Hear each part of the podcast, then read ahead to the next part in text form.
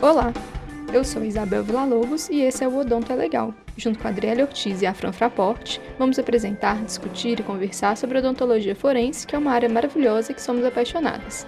A cada episódio, vamos trazer informação, discussão, entrevistas e muitas novidades na área de odontologia legal. Bora descobrir com a gente porque odonto é legal?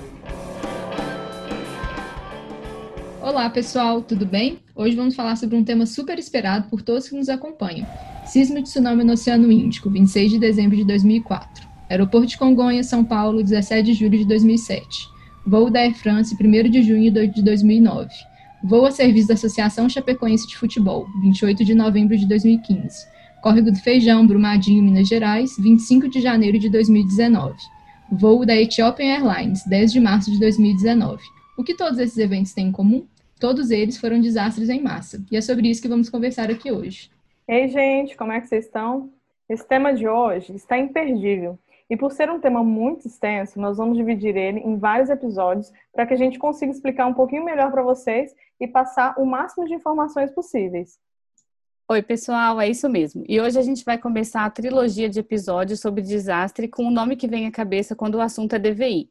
É o perito criminal federal Carlos Eduardo Palhares, que atualmente está lotado no Instituto Nacional de Criminalística em Brasília, onde é o chefe do setor de perícias externas. Agora vai mais um resumo de cinco horas de currículo para vocês. Ele é o doutor em ciências pela Faculdade de Medicina de Ribeirão Preto, a USP, mestre em ciências da saúde e graduado em odontologia pela Universidade de Brasília. E, além disso, ele é ex-chair do Interpol DVI Standing Committee e do Interpol DVI Working Group, professor da Academia Nacional de Polícia e de diversos cursos de ciências forenses, odontologia e antropologia é pesquisador em nível de pós-doutorado em antropologia forense na Faculdade de Medicina da Universidade de Granada, na Espanha. E muito bem-vindo, Palhares. E aí, meninas, tudo bem?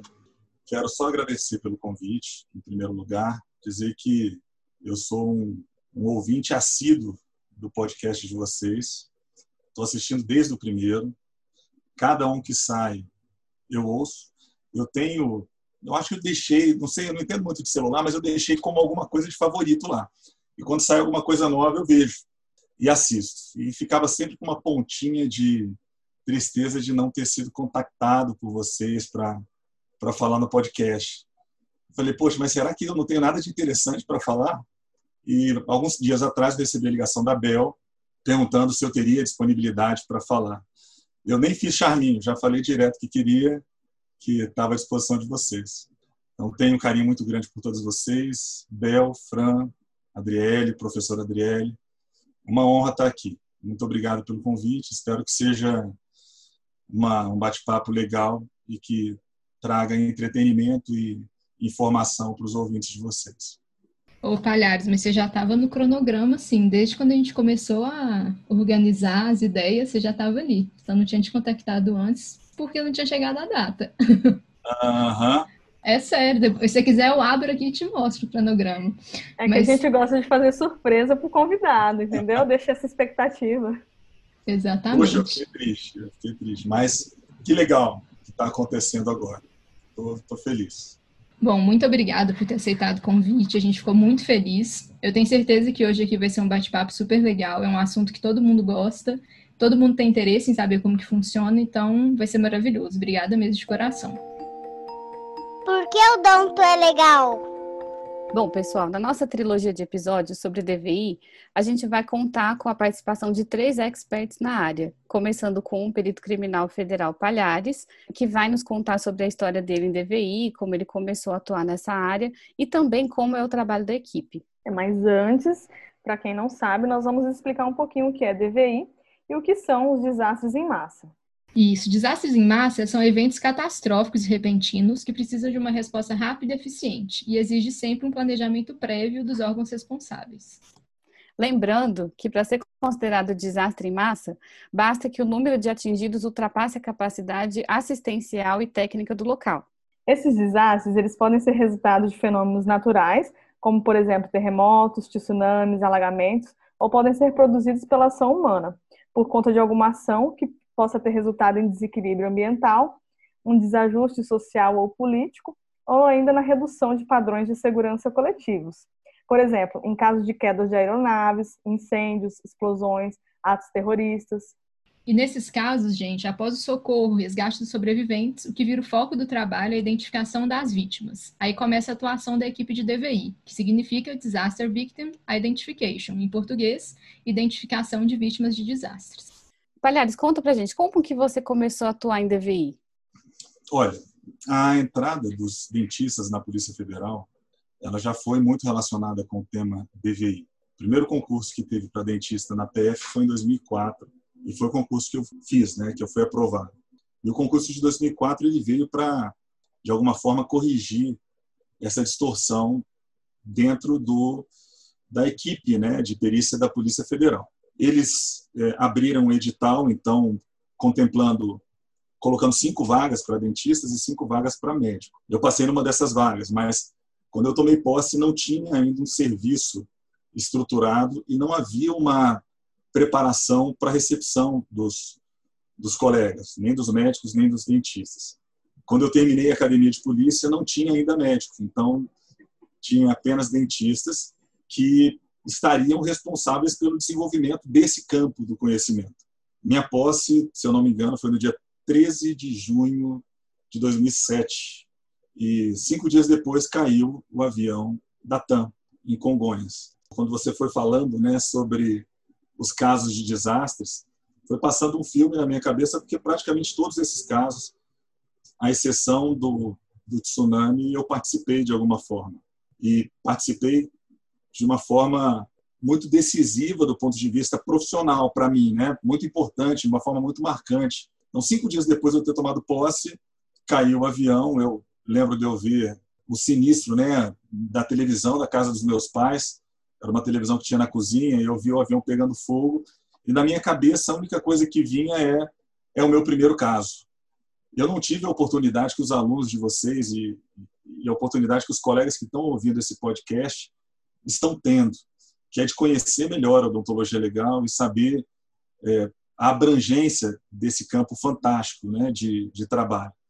Eu ouvi falar a primeira vez de odontologia legal sobre na, na época do concurso. Eu estudei odontologia legal para fazer o concurso e, e fui aprovado, né? acredito que por uma benção divina. Claro que eu estudei, tive a estratégia, mas não me sinto como se eu fosse a pessoa mais capacitada naquele momento. E naquele dia que eu estava vendo na televisão um, um, acidente de avião, eu pensei, cara, é o meu caso. Eu vou para lá e vou ajudar na identificação das vítimas. Por problemas, eu acabei não me integrando ao time de identificação. Acabei indo para o time de, de investigação do sinistro aeronáutico. Do ponto de vista profissional, foi talvez a melhor coisa que tenha acontecido na minha carreira, porque eu me tornei um perito muito mais eclético. E envolvido também com desastre. Depois desse momento, eu já passei a ser conhecido na Polícia Federal como alguém que tinha afinidade com o tema desastres. Dois anos depois, a Bel falou o dia que aconteceu o caso da Air France. Eu lembro de eu ter acordado de manhã, já estava um avião da Air France na tela falando, o pessoal falando que o avião tinha desaparecido. Eu tive a mesma sensação que eu tive no caso da, da TAM. É o caso para a Polícia Federal entrar. No caso da TAM, a gente não tinha ainda um serviço de medicina e odonto estruturado. Quando caiu o avião da Air France, estávamos em estruturação da área de medicina legal e a gente já tinha vários odontolegistas. E acabou que a Polícia Federal entrou no caso. Acabei sendo colocado como coordenador da fase de identificação e, e coordenei as atividades lá em Recife. Era uma força-tarefa formada pela Polícia Federal e pela Secretaria de Defesa Social de Pernambuco temos colegas da Odonto Legal que tiveram uma participação muito importante lá, a doutora Socorro, doutora Eveline, doutor Rodrigo, que são da peritos da Paraíba, e vários colegas da Polícia Federal. Ali começou, de fato, a minha carreira em DVI. No caso TAM, eu tive uma participação muito mais como perito criminal, mas no caso da Air France, eu participei como perito e em uma coordenação internacional tínhamos a Interpol também, e a gente precisava de uma coordenação que pudesse conciliar todas essas, todos esses interesses e uma atenção internacional muito grande. Fomos exitosos no caso e no ano seguinte, 2010, eu fui convidado pela Secretaria-Geral da Interpol para fazer uma apresentação do caso. E aí começou a minha ligação, o meu vínculo muito forte. Eu tenho um vínculo, então, muito forte com o DVI, com o tema desde 2009 e com a Interpol a partir de 2010. Mas acredito que a Interpol vai ser um tema que vai ser tratado ainda durante a nossa conversa. Então foi isso, mais ou menos essa é a minha trajetória em DVI. E no meio do caminho, né, a partir de 2010, muitas coisas aconteceram. Entre as coisas que aconteceram, eu ter conhecido a Adriele, que foi uma das participantes do, da equipe de produção do protocolo de DVI de odontologia, feito pela Polícia Federal. Eu, na época, era bem próximo do Ricardo, pedi para ele indicar uma boa aluna e ele indicou a Adriele, que hoje é professora, né? É um orgulho aí nosso. Oh. E assim, eu fico muito orgulhoso, aproveito para falar que fico muito orgulhoso de ter dado aula para vocês. Né? Três professoras tão destacadas na odontologia legal. É muito, é, é assim, é, é, utilizando, parafrase, usando o mesmo termo, né? É muito legal estar tá vendo isso que está acontecendo com vocês, né? E essa projeção que vocês estão tendo. Eu acho que a gente não estaria aqui e com certeza você foi uma das pessoas que inspirou muito a gente, porque você é apaixonado pela área. E eis que aparece esse perito federal falando sobre os casos lá na, na especialização, o olho brilha, né? Porque eu acho que quem vai para essa área tem esse, esse foco, esse intuito. Então, assim, se a gente tem alguma coisa ou é alguma coisa, a gente deve bastante a você também. Muito obrigada. Não. Com certeza. Alguém tem alguma dúvida aqui do motivo da gente ter convidado o Palhares, gente? Acho que não, né? Nenhuma é uma grande dúvida. Inspira... Nenhuma dúvida é. que ele é o nome, né, de DVI. Quando a gente fala de DVI, claro. ele é o nome. Ele é uma grande inspiração para todos nós, né? Eu me lembro assim claramente, claramente assim do, do Palhares contando na aula para gente lá na, na USP de Ribeirão, que quando ele foi prestar o concurso só tinha uma, tinha a vaga, sim, e a vaga era dele. Então eles, além de tudo isso aí que ele está contando desse, da trajetória dele, ele ainda incentiva a gente, né? Porque ele fala que se tem uma vaga e por mais que tenham inúmeras pessoas concorrendo, se Deus preparou aquilo para você, é só ter fé que vai acontecer. E isso eu me lembro sempre quando o assunto é concurso, eu me lembro na hora dessa fala dele. É, enfim, muito bacana aí toda essa trajetória aí que ele contou pra gente. É um marco para odontologia, na verdade, né? E bem emocionante. É, e por falar em Interpol, que o Palhares comentou aí, tem muita gente que não conhece, ou então não ouviu falar ainda o que é Interpol da Interpol, né?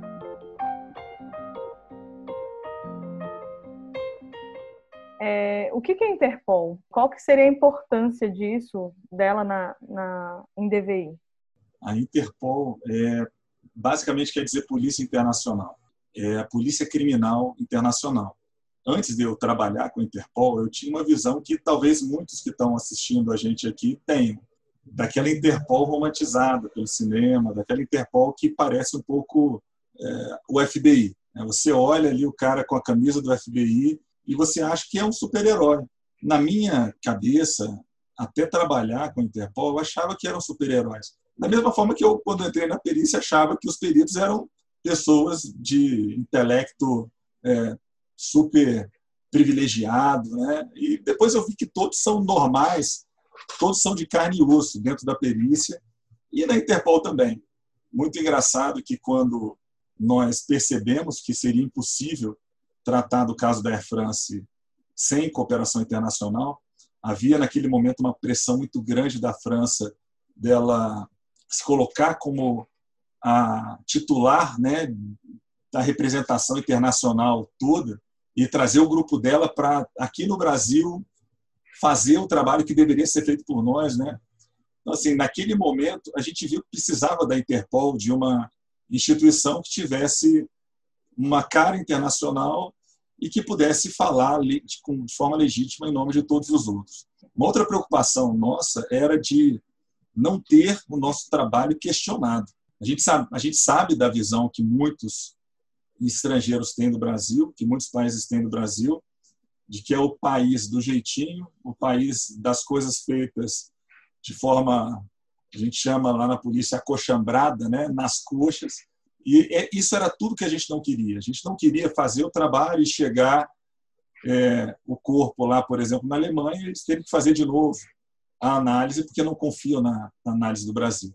Foi aí que a gente decidiu, naquele caso, seguir os padrões da Interpol. E a gente chamou uma pessoa da Interpol. Eu falei que foi algo engraçado, é que quando a gente pediu o apoio da Interpol, a Interpol falou: mandaremos duas pessoas para apoiar o Brasil. E eu lembro que eu fui receber essas pessoas. Né? Quando eu fui receber, chega um cara normal, um cara com uma camisa polo, não estava de, de smoking, né? de black tie. Eu imaginava que ia chegar o James Bond, porque na minha cabeça a Interpol era aquilo. Era muito glamourizado. Chegou um cara de camisa polo, uma camisa polo que pô, era tinha uma cara de falsificada, né? Nem sei se pode falar que é falsificada ou não, mas a camisa meio mais ou menos. Eu falei, e aí? O cara veio falar comigo.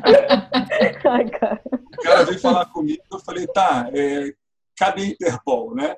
A gente pediu apoio da Interpol, cadê? Eu achei que o cara era o cara que levava as malas do cara da Interpol.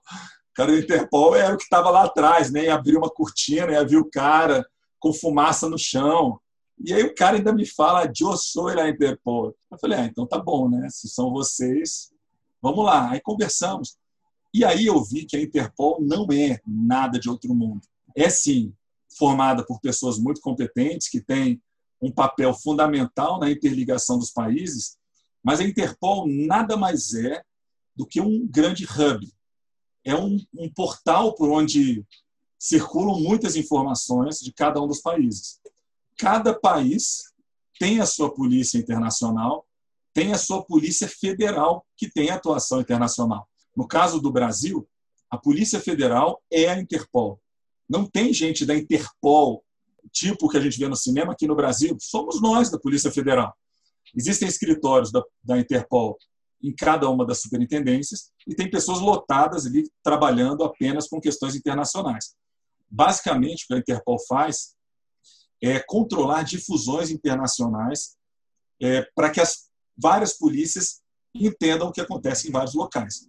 Por exemplo, existe uma difusão chamada difusão vermelha, que é uma difusão para falar sobre pessoas que têm mandados de prisão em aberto. Pessoa tem um mandado de prisão, existe uma suspeita de que ela fugiu para um outro país, o Brasil, pela Polícia Federal, via o seu escritório da Interpol, lança uma difusão vermelha para a Secretaria-Geral da Interpol, que faz essa difusão circular por todos os países. Existe uma difusão chamada difusão preta, que é de corpos não identificados. A difusão amarela, que é de pessoas desaparecidas. Então, uma das funções da Interpol é ligar as várias polícias do mundo por meio de difusões. Um outro é, papel da Interpol é gerenciar bancos de dados, por exemplo. Bancos de dados de, relacionados a pessoas desaparecidas, relacionados a pessoas procuradas, é, bancos de dados de impressão digital, de face, de criminosos, de várias coisas. E além desses bancos de dados, tem uma função da Interpol que é de produção de manuais, produção de protocolos, a gente chama mais de boas práticas ligadas ao trabalho de cooperação internacional. A Interpol, no campo de DVI, ela começou a se desenvolver mais nos anos 80 a partir dos anos 80, se eu não me engano, 82, foi montado um grupo chamado de Standing Committee. Era um comitê permanente dentro da, da, da Assembleia Geral da Interpol que tinha por objetivo discutir procedimentos para atuação em casos de desastres, desastres que envolviam mais de um país. Como a Europa é um, um, uma, um continente ali, uma, uma região, né, com muitos países e uma região que não é tão extensa, é muito comum acontecer um negócio num país e esse, é, essa situação envolver outros é, pessoas de outros países. E eles precisavam de uma solução para isso. Né? Aqui no Brasil a gente tem problemas ligados à identificação civil. Lá na Europa eles têm e quando os problemas envolvem mais de um país, o problema é maior ainda. Por conta então dessa situação, a Interpol ela decidiu montar esse grupo de trabalho. Na época não era um grupo de trabalho, era um comitê permanente em 2004, né, se não me engano, foi 2004, teve o tsunami, e o tsunami reescreveu DVI para a Interpol. Foi aí que surgiram alguns sistemas mais modernos, como o Plasdata, que foi utilizado no caso de Brumadinho, foi utilizado também na Air France, que a Polícia Federal tem utilizado nos seus casos. E DVI passou a ser tratado como um tema muito mais científico pela Interpol. Então, voltando à resposta da sua pergunta, a Interpol é uma polícia internacional e que ela serve como um meio de cooperação entre as várias polícias. Entre as atividades da Interpol existe a formação de grupos para a de protocolos. E DVI é um desses protocolos. É, o protocolo de DVI da Interpol é o protocolo mais aceito internacionalmente.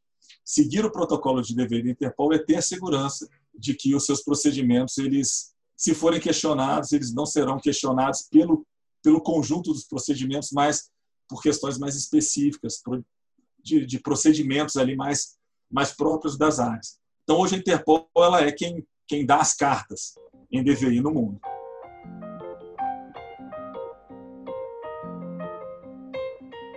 Palhares, você é ex-chair do Interpol DVI Standing Committee e do Interpol DVI Group. Então fala pra gente, explica um pouquinho para o pessoal como que é o trabalho da Interpol em DVI. No campo específico de DVI, nos anos 80, criaram esse comitê permanente. Qual era o objetivo? Discutir procedimentos e encontrar quais seriam os procedimentos que seriam fomentados como boas práticas em DVI. Elaborar um manual de DVI da Interpol, elaborar formulários que deveriam ser seguidos para que a gente conseguisse ter mais segurança no processo de DVI. Na época que eu entrei, ainda existia esse comitê permanente. O comitê permanente ele era um comitê vinculado à Assembleia Geral da Interpol. O que é a Assembleia Geral da Interpol? É a reunião dos vários países. Na época que eu estava, eram 194 países. Eu não sei quantos países são agora, talvez seja um ou dois a mais. Mas todo ano tem uma reunião de todos esses delegados desses países e os delegados discutem várias questões consideradas importantes do ponto de vista internacional. Entre os pontos que eles entenderam como relevantes estava a criação desse grupo, que se vinculava à Assembleia Geral. Quem coordena a Interpol, na prática, é a Secretaria-Geral da Interpol, que fica em Lyon. Existem três sedes globais da Interpol. Uma é em Lyon, França, outra é em Singapura e a terceira fica em Buenos Aires, aqui na América do Sul. Qual a ideia dessas três sedes? É, em cada momento do dia, 24/7, que a gente costuma usar na polícia, ou seja, 24 horas por dia, sete dias da semana, ter alguém trabalhando na difusão das informações da Interpol. Então, quando o pessoal da, da França está dormindo, tem o pessoal da, da, de Buenos Aires trabalhando. Quando o pessoal de Buenos Aires está é, dormindo, tem o pessoal ali de Singapura, e aí fica alternando entre França, a Argentina e Singapura, trabalhando o tempo inteiro. A Secretaria-Geral ela é uma estrutura e tem a Assembleia Geral, que é uma outra estrutura. A Assembleia Geral ela é soberana, na verdade, é como se fosse um Congresso Nacional que define o que, que é a lei. A Secretaria-Geral, então, ela não tinha uma, é, uma ingerência de verdade sobre o grupo de sobre o, o, o comitê permanente porque o comitê permanente não estava vinculado à secretaria geral e sim à assembleia geral ali da a secretaria é, é, geral da Interpol mas sim a essa assembleia formada por todos os países na minha gestão, no período que eu estava como chair, mudou isso. E praticamente hoje as, os, os, grupos técnicos da Interpol eles não mais estão vinculados a essa Assembleia Geral, e sim ao, à Secretaria Geral da Interpol. Foi meio que uma queda no status da, do grupo de DVI, mas se alinhou a todos os, os outros grupos de trabalho. Existem grupos de trabalho, por exemplo, de genética forense, existe grupo de trabalho de impressões digitais, grupo de trabalho de comparação facial e tem o grupo de trabalho também de DVI. Então, como funciona esse negócio do grupo de trabalho? Foi muito legal o Brasil chegar à coordenação desse grupo. Seria inimaginável a gente estar tá nessa posição, porque esse grupo, até hoje, ele é formado pelos países mais respeitados em DVI no mundo. São países que, na, pela Interpol ou para os pares, para os outros países, são considerados países padrão ouro, que sabem fazer as coisas porque são os países que escrevem o manual da Interpol. Então, para entrar no, no, grupo lá, já era um, um, sonho, de certa forma, distante do Brasil, para a gente estar tá escrevendo, influenciando no que é recomendado para o mundo inteiro. Coordenar esse grupo é algo muito mais complexo, né? E acabou que houve a eleição Quem estava na época era uma, uma policial alemã, a Lina Aspinall, e ela optou meio que por adotar o Brasil, me adotar nessa, nessa eleição. E o Brasil foi eleito pelos pares como coordenador desse grupo. Grupo que tem países como Reino Unido, Estados Unidos, França, Austrália. São os caras que a gente vê na televisão, nos filmes, né? E acha, eu quero ser esse cara quando eu crescer. E no final era o Brasil que estava ali coordenando esses caras. Foi muito interessante essa experiência e foi muito boa para o Brasil. Hoje o Brasil é representado no Interpol por um colega da Polícia Federal chamado Dates. Eu vi que a Bel fez um coração, eu vou deixar gravado isso para registrar o amor dela, da Adriele também pelo Dates. Só a Frank não fez. Faz aí, Frank. E em breve o Dates será convidado também. É, o Dates hoje representa a, o Brasil na Interpol e tem feito um belíssimo trabalho, que começou há algum tempo atrás. Então, o trabalho de DVI da Interpol é definir procedimentos que vão ser seguidos ou devem ser seguidos por todos os países que são membros, ou seja, praticamente todos, porque a Interpol é a maior organização policial que tem no mundo.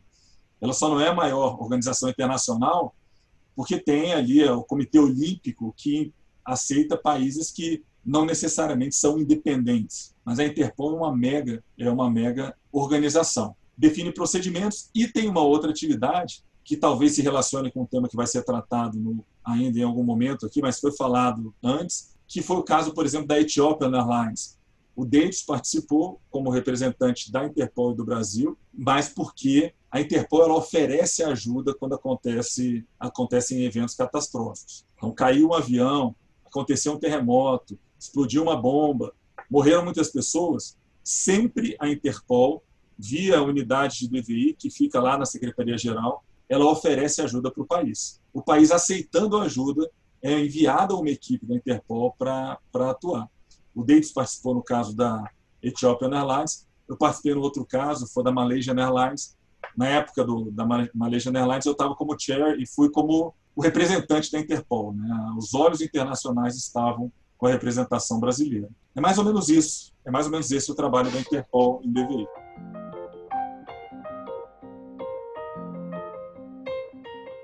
É muito interessante o trabalho da Interpol em DVI. Você está falando que a gente fica com essa impressão de que eles são fantásticos, que eles são, né, que é coisa de cinema.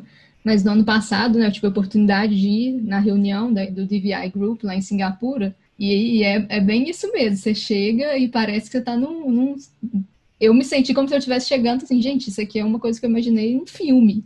Mas quando você entra na reunião, é o que você falou, são pessoas normais, né? Não são, tipo, sei lá, super-heróis. São, super, são heróis pelo trabalho que eles fazem, mas são pessoas, tipo, normais. Mas é, é muito interessante esse trabalho da Interpol. E pode falar, Adri. Bel, você não ficou com vontade de se apresentar? Vila Lobos. Bel Vila Lobos. Bond, James Bond. Não, apresentei Isabel Vila Lobos mesmo. Bom, então, assim, DVI, para o pessoal entender, né? O Palhares já explicou mais ou menos como que é o trabalho da Interpol e tal. Pela Interpol, eles têm um guia. É, nesse guia, eles dividem o trabalho de identificação, o trabalho de DVI, em quatro fases. A primeira fase, a fase 1, é a fase de local. A segunda fase é a fase pós-mortem, que é a equipe que recebe os corpos, os vestígios vinculados, os vestígios não vinculados, realiza necrópsia, coleta digital, faz exame odontológico, coleta DNA, vê alguma característica, a pessoa tem várias tatuagens, marcas de nascença, anota essas características dos corpos que chegaram, né? É, a terceira fase é a fase antemortem, que recebe, organiza toda a documentação de antes da morte do desaparecido. Geralmente essa documentação é entregue pela família ou então por um profissional que atendeu aquelas pessoas. E a quarta e última fase é a fase de reconciliação ou confronto, que é a fase que faz a identificação das vítimas. Lembrando que as fases são numeradas 1, 2, 3, 4, mas elas podem acontecer concomitantemente. Exatamente. E hoje o foco a gente vai falar sobre a primeira fase, a fase de local, né, a fase 1, mas durante essa trilogia, como a gente já comentou no, no comecinho, a gente vai ter três episódios e a gente vai falar sobre essas quatro fases durante essa trilogia, tá? Então, Palhares, conta pra gente assim, ah, aconteceu um desastre, igual você falou, você estava assistindo televisão e viu lá o, o avião da TAM pegando fogo você fica sabendo, você viu a notícia, mas como que eles solicitam a atuação da Polícia Federal para vocês entrarem no caso? Como que funciona? Bel, na prática funciona do jeito que eu contei. Você vê na televisão, e no meu caso eu espero o telefone tocar. Né? O telefone que toca hoje na Polícia Federal quando quando tem algum desastre, quando a polícia vai entrar, é o meu. Normalmente é o meu. Primeiro porque eu me envolvo, trabalho com DVI há muitos anos e porque hoje DVI fica dentro do setor que eu sou responsável, que eu sou chefe, que é o setor de perícias externas. O David é o, o colega que é o representante junto à Interpol, ele que tem trabalhado todas as questões de DVI hoje no âmbito da Polícia Federal, mas a, o setor que é responsável por isso é o meu setor. Então, o que acontece é assim: acontece um desastre, eu vejo o que aconteceu. Normalmente, o meu telefone, 500 pessoas entram em contato para perguntar se precisa de apoio, para oferecer ajuda. E normalmente eu falo que assim a Polícia Federal ainda não entrou. Eu entro em contato com os meus chefes quando eu entendo que tem uma atribuição ou uma, ou uma cara de atribuição da Polícia Federal. Nem sempre os chefes percebem isso. É, normalmente é uma percepção nossa. Então, quando eu vejo que tem relação com a atribuição da Polícia Federal, eu informo os meus chefes. Eu tenho um chefe que é o chefe da divisão de perícias, tenho o diretor do Instituto Nacional de Criminalística e tenho o diretor técnico científico. Então, normalmente eu entro em contato com, com esses chefes. Às vezes, no último caso, por exemplo, de Brumadinho, foi criado um grupo emergencial. Eu mandei mensagem para eles e falei que o caso de Mariana, que tinha acontecido algum tempo atrás, tinha envolvido vários estados e que existia o risco desse caso de Brumadinho ter uma repercussão interestadual. O artigo 144 da Constituição Federal define quais são as atribuições da Polícia Federal. E entre as atribuições tem atuar em casos de repercussão interestadual que demandem uma, uma atuação de mais de um Estado, ser a polícia é, judiciária da União, ser a polícia que apura crimes ocorridos a bordo de embarcações e aeronaves. Então, quando a gente percebe que tem uma atribuição que pode ser federal, a gente comunica aos nossos chefes, os nossos chefes seguem a, a cadeia hierárquica, informam o diretor-geral diretor da Polícia Federal, que, por sua vez, informa o ministro da Justiça, que, por sua vez, informa o presidente da República. E é uma decisão de ministro. Então, os casos todos que eu participei, a gente entrou porque o ministro da Justiça determinou, que, por sua vez, porque o, o, o presidente da República ou a presidente da República determinou. Então, o presidente determina ou aceita, o ministro determina o diretor-geral da Polícia Federal, que passa para a diretoria técnico-científica, que fala comigo, normalmente, né, nos últimos casos, para que se monte uma equipe. E a equipe ela é montada de acordo com a característica do desastre. Dependendo do desastre, a gente tem que ir com uma equipe que tenha, como foi falado da Chapecoense, quem atendeu o caso da Chapecoense foram papiloscopistas da Polícia Federal, dada a característica do, do evento. Era um caso fechado, que todas as pessoas eram conhecidas ali, tinham o, o, os seus dados de impressão digital registrados, a Polícia Federal tinha essa informação, não havia fragmentação dos corpos, não precisava ir uma equipe inteira. Então, cada caso tem uma composição diferente de equipe. Normalmente, na Polícia Federal, eu, eu, eu participo da definição de qual é a equipe, e desde de agosto desse ano, que tem uma instrução normativa da Polícia Federal estabelecendo como que é o plano de chamada. Então, normalmente, o que, que acontece? É encaminhada direção a probabilidade de de ser um caso da Polícia Federal, o diretor-geral da Polícia Federal determina que é, ele faz o acionamento, e esse acionamento ele ocorre via diretoria técnico-científica da Polícia Federal. E dentro da diretoria, hoje eu sou responsável pelo setor que cuida disso. Interessante que a Polícia Federal tem um aparato muito forte de apoio. Nós temos uma coordenação de aviação operacional que está para pronto emprego o tempo inteiro. No caso de Brumadinho, a gente tinha um avião e um helicóptero dedicados para o caso de Brumadinho. A Bel chegou, né, acho que chegou a, a ir lá para o, para o Córrego do Feijão, na aeronave da Polícia Federal, que estava à disposição da de DVI. E tinha uma aeronave também de asa fixa, que levava várias, vários materiais que a gente precisava. Precisou de notebook? Falávamos, ia lá o avião da Polícia Federal, pegava os notebooks e levava para a gente. Precisou de saco mortuário? A gente tem. Pega o saco mortuário e leva lá para Brumadinho é menos difícil trabalhar com DVI em uma instituição como a Polícia Federal, que ela tem um nível de organização muito elevado e hoje tem normativos também relacionados à DVI que definem os planos de chamada.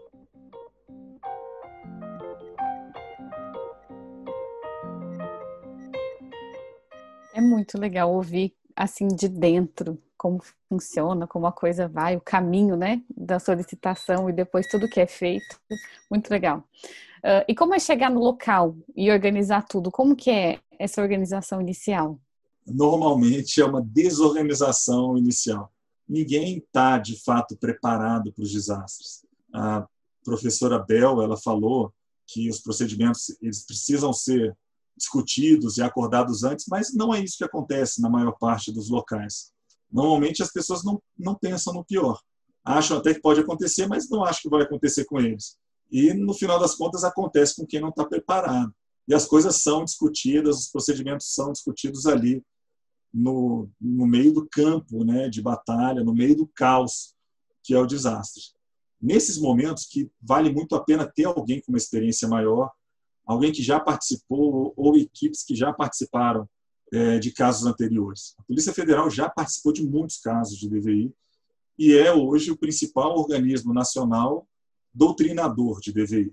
A gente entende que a Interpol ela define as regras internacionais, mas que essas regras, dependendo da situação, elas podem e devem ser flexibilizadas. O que é, é recomendado pela Interpol vale como recomendação internacional. Se é um caso internacional, vale a pena seguir.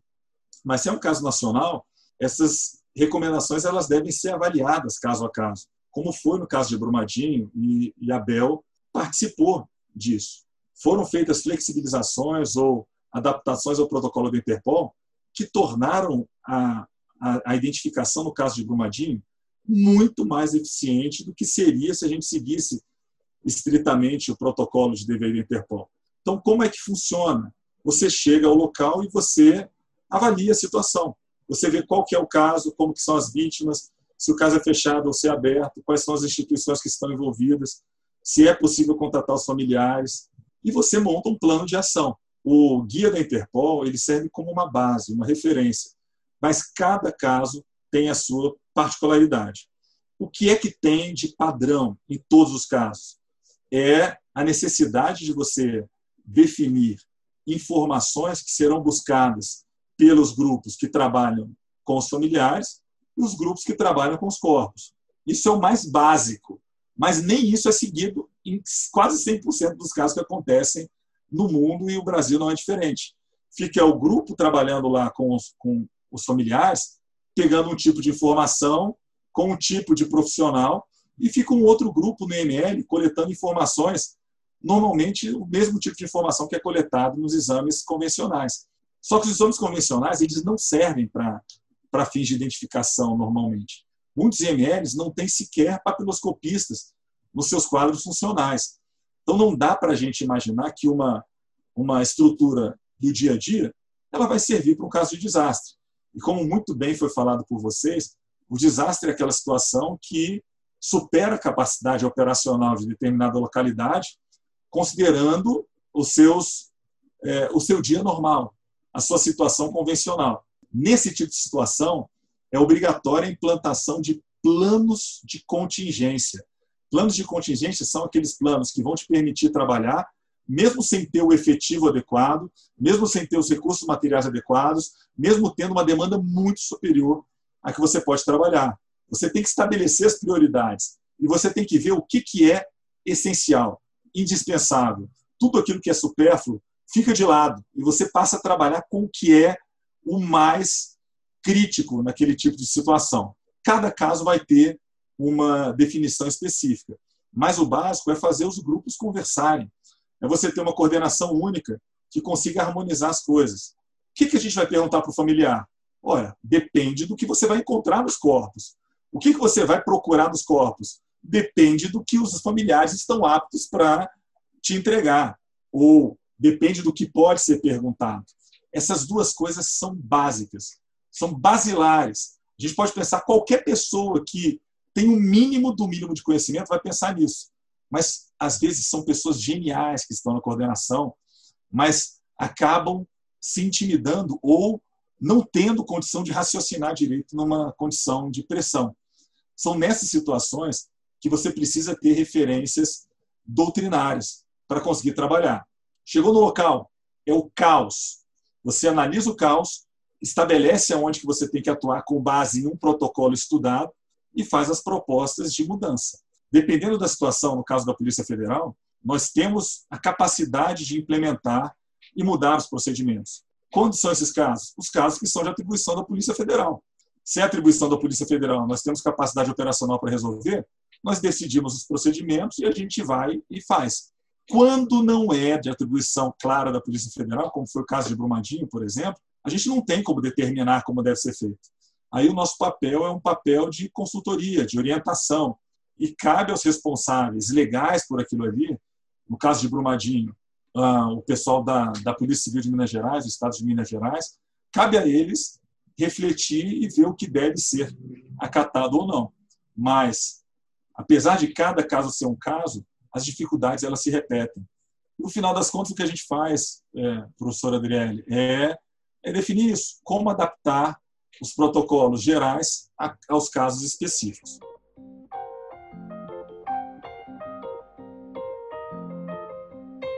É, isso aí é, igual você falou, você tem que chegar no local, descobrir como que está acontecendo para depois adaptar um protocolo, né? E qual, qual que é essa dificuldade na hora que você chega no local, igual você comentou? É, a Polícia Federal, ela, dependendo do caso, ela que tem que trabalhar mesmo, né? Mas como que é chegar e fazer, tentar convencer, entre aspas, a Polícia Civil do local ou se for em, outro país, como que é conseguir convencer essas pessoas a aceitarem, a acatarem o que vocês estão falando, né? Você falou, às vezes a gente trabalha mais numa questão de consultoria. Qual, qual que é essa dificuldade quando vocês chegam no local?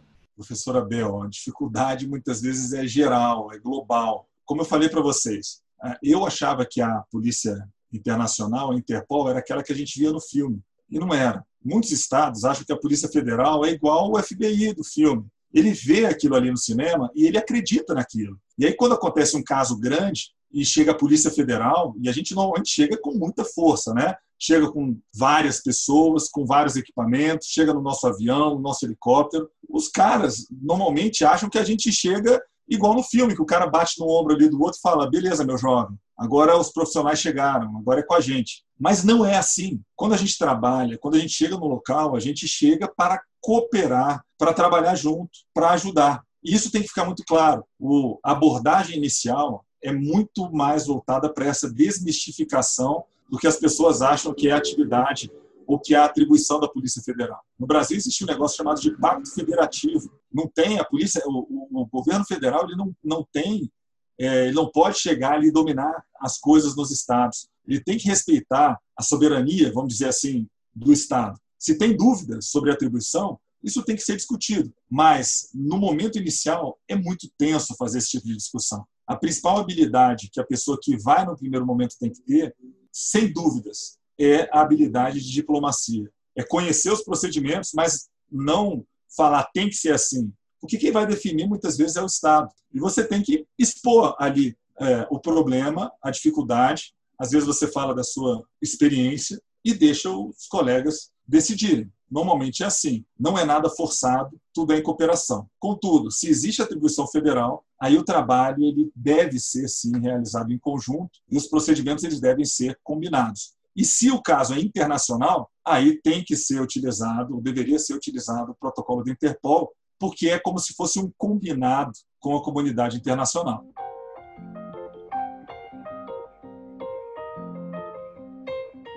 Linhares, é, são vocês que dividem, né? Como que vai ser o trabalho dos bombeiros, do pessoal com os helicópteros, quem que vai ficar nas buscas, quem vai ficar na logística. Como que vocês decidem assim, por onde que vai começar esse trabalho? Como que é feita essa divisão? Na verdade, não é a gente que decide, tá? Normalmente quando a gente chega em uma situação ou num local de desastre, já tem uma estrutura montada. Existe uma plataforma mais abrangente para resposta aos desastres do que a plataforma de DVI. Essa plataforma ou esse, essa sistematização se chama SCI ou SCO, que é Sistema de Comando de Incidentes ou Sistema de Comando em Operações. Esse sistema de comando de incidentes, ele define como que deve ser o gerenciamento em casos de desastres. Vários anos atrás, por causa dos incêndios que aconteciam lá nos Estados Unidos, os bombeiros dos Estados Unidos viram que todo ano acontecia a mesma coisa e todo ano eles, eles tinham os mesmos problemas. Poxa, por que, que a gente tem todo ano o mesmo problema e passa pelas mesmas dificuldades? Será que a gente não tem como não tem como a gente estabelecer aqui uma plataforma gerencial? Foi quando eles criaram o SCI. SCI, se vocês, se os colegas que estão ouvindo aí tiverem curiosidade, coloca no Google Sistema de Comando em Incidentes ou simplesmente SCI e vai aparecer vários manuais. Normalmente são manuais ligados aos corpos de bombeiro, ao pessoal dos bombeiros. Esse manual ele define como que deve ser a resposta. Você viu que é um desastre? Só tem você. Você, então, é o comandante do incidente. Só tem você. Quais são as providências que você deve tomar? Esse manual explica. Chegou mais um, aí você tem você e mais um. Aí vocês formam o núcleo de comando do incidente. Esse sistema, ele define terminologia comum, ele define como você deve estruturar as equipes, ele define um negócio muito interessante, mas que eu hoje sei que é muito na teoria, que se chama comando por competências. Comando por competência é o seguinte: quem vai comandar é aquele que tem mais conhecimento daquilo que está sendo feito. Então vamos supor que está sendo um local de rompimento de barragem. E tem um coronel do Corpo de Bombeiros, que é o cara que manda em tudo. Mas tem um capitão, que é um cara que entende tudo de barragens, que é como aconteceu lá em Brumadinho. Capitão Fará, cara que sabe tudo, fez mestrado em barragens. Nesse tipo de situação, o cara, apesar de ser o coronel, ele tem que ouvir o que o, o, que o capitão fala, porque o que é determinante para o comando é a capacidade da pessoa de entender aquilo ali, de tomar as decisões. No momento inicial, professora Fran, o que é prioridade não é os corpos. No momento inicial, a prioridade é a vida. Sempre vai ser a vida. Se tiver feridos, se tiver pessoas em risco, se tiver pessoas ali ou grupos em situação de vulnerabilidade, tudo é voltado para isso. As equipes de resgate quando elas entram no local, elas precisam fazer avaliações de segurança. Então, é, é, eles fazem essa avaliação, definem rotas de acesso, entram com segurança, entram às vezes outras equipes ali para ajudar a ter mais segurança. Por exemplo, precisa é, interromper a energia ali do local porque houve um colapso e a pessoa que vai entrar pode levar um choque. Então tem que ter alguém antes de entrar para pensar nisso. Só depois de estar todo controlado o ambiente, de não ter mais vítimas com necessidade de socorro, só depois disso que a perícia assume um papel mais importante. E por vezes a perícia ela pode assumir a coordenação, pode assumir. Por exemplo, no caso do Eduardo Campos, que eu participei, e tinha lá um colega médico da, da Superintendência de Polícia Técnica de São Paulo, Dr. Colmeneiro, naquele momento era a perícia que estava definindo como que as coisas deveriam acontecer. O bombeiro estava ali fazendo a retirada dos destroços, tinha o pessoal do CENIPA também fazendo análise da aeronave, mas o que a perícia precisava era ouvido. Precisamos interditar tudo, tem que parar o trabalho, tem que aumentar o isolamento, tem que fazer um sobrevoo assim, tem que fazer não sei o que lá. Tudo que a perícia precisava era feito. Diferente do caso de Brumadinho, por exemplo. Foram, naquele momento inicial, a gente achava que eram quase 500 pessoas. Casos abertos, a gente não consegue ter uma lista confiável no primeiro momento. Quando a gente chegou lá, a lista tinha mais de 500 pessoas. Depois, essa lista foi reduzida para 270 pessoas. Hoje, no dia da gravação desse podcast, são 11 desaparecidos e 259 pessoas é, identificadas. Então, no primeiro momento, a gente tinha uma lista gigantesca e se sabia que tinha um monte de gente ainda soterrado. Não tinha como a perícia falar, olha, tem que procurar aqui, tem que fazer isso, o helicóptero tem que ser assim. A perícia ela simplesmente se integrou a um grupo que já existia dentro do espaço que tinha. No caso de Brumadinho, por exemplo, a Polícia Federal e a Polícia Civil de Minas Gerais, representada pelo seu Instituto de Criminalística, foram determinantes para a orientação dos bombeiros em como deveria ser feito o manejo de cadáveres. Se você maneja cadáveres numa condição normal, o cadáver inteiro é uma coisa. Se você maneja cadáveres que estão fragmentados, com risco de fragmentação, corpos em decomposição, podendo perder a luva epidérmica, é totalmente diferente. Então, a perícia da Polícia Federal e a perícia também do Instituto de Criminalística da PCMG foram determinantes na orientação dos bombeiros nos procedimentos específicos de manejo de cadáver. Só que a gente não chegou, professora Fran, é, no caso de Brumadinho, a coordenar a atividade de busca, porque até hoje essa atividade está acontecendo muitos anos, dois, muito tempo, muitos meses depois, né? Faz mais, sei lá, vai fazer dois anos do, do evento agora em janeiro, foi 25 de janeiro de 2019, né? Vai fazer dois anos. E até hoje eles estão trabalhando lá incessantemente para procurar as vítimas. Não tem como a gente imaginar que vai ser coordenador depende do caso. Cada caso é, é de um jeito. E tem casos que a perícia vai estar à frente ali dos procedimentos, mas muitos outros casos não vai estar. O fato é que tem que ser um comando conjunto, tem que ter um sistema de trabalho, as pessoas têm que conversar. Normalmente, nesses eventos, sempre tem no mínimo duas reuniões diárias: uma reunião no começo do dia, outra reunião no meio do dia, e às vezes uma outra reunião no final, normalmente são três, e a gente compartilha todas as informações, fala das dificuldades, fala como que foi o dia como que vai ser o dia seguinte. E cada um adapta o seu trabalho para ajudar o outro o que é muito interessante em trabalhos de DVI é que existe essa solidariedade de todas as instituições. Você não está trabalhando para você, você não está trabalhando para a perícia, não é para é a Polícia Federal, não é para a Polícia Federal, não é para o bombeiro, para a Polícia Civil. É um trabalho humanitário, você está trabalhando para os outros. Às vezes, para aquela pessoa que perdeu tudo na sua vida, não tem mais nada, acabou. No caso de Brumadinho, teve família que perdeu tudo. E é você, o representante do Estado, que tem que dar o acolhimento a essa pessoa. Perdeu tudo, perdeu casa, mas o que é mais importante é a vida que essa pessoa perdeu. Não tem como reparar a vida, mas você consegue trazer conforto, devolvendo à família, aquele familiar e dando à família a condição de enterrar e de viver o luto. É, durante o meu mestrado, eu fiz uma disciplina de logística humanitária em DVI na Faculdade de Engenharia da USP. E lá eu tive contato com outras questões que acompanham um desastre, que eu achei muito interessante entender as fases de mitigação e resposta quando se trata dos sobreviventes que tiveram sua vida completamente afetada, que foi o que você falou agora. É, e agora, voltando ao nosso ponto de vista né, de identificação, vocês usam algum tipo de tecnologia no trabalho da fase 1? Tem algum plano de ação prévio ou cada caso é um caso? Só lembrando, fase 1 a gente chama de fase de local. É a abordagem que deve ser dada aonde aconteceu o desastre. Professora Adriele, até bem pouco tempo, até a Polícia Federal começar a trabalhar com isso, no Brasil não existia fase 1 só existia trabalho de ML. E ML ficava esperando o que chegava para eles. A gente costuma brincar que eles recebem um Kinder Ovo. Você não sabe o que tem ali dentro daquele saco. Abriu o saco, depois se abrir você vai ver.